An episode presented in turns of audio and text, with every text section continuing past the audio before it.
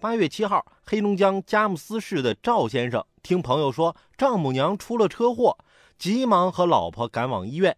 到医院后啊，医生一会儿说救回来了，一会儿啊又下病危通知书。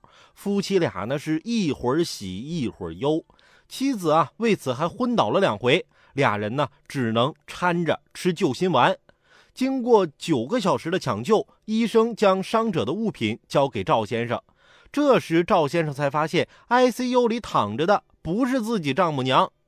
俩人回家一看，丈母娘正在家好好待着呢。赵先生介绍，他呀共垫付了三万多元的医疗费用。事故被撞的行人呢，最终抢救无效死亡。得，虽然赵先生一家这是松了一口气，垫付的钱呢可以由撞人司机家属领到保险赔偿金后归还。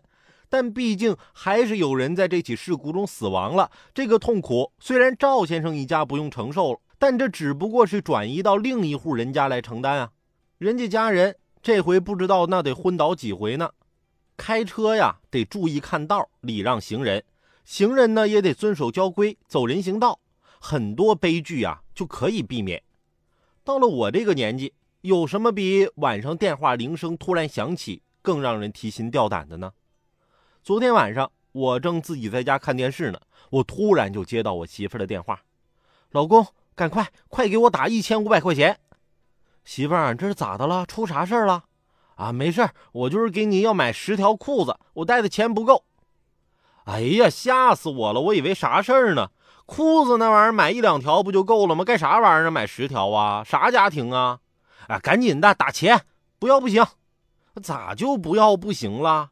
哎呀！我不刚骑自行车出去跟朋友聚会了吗？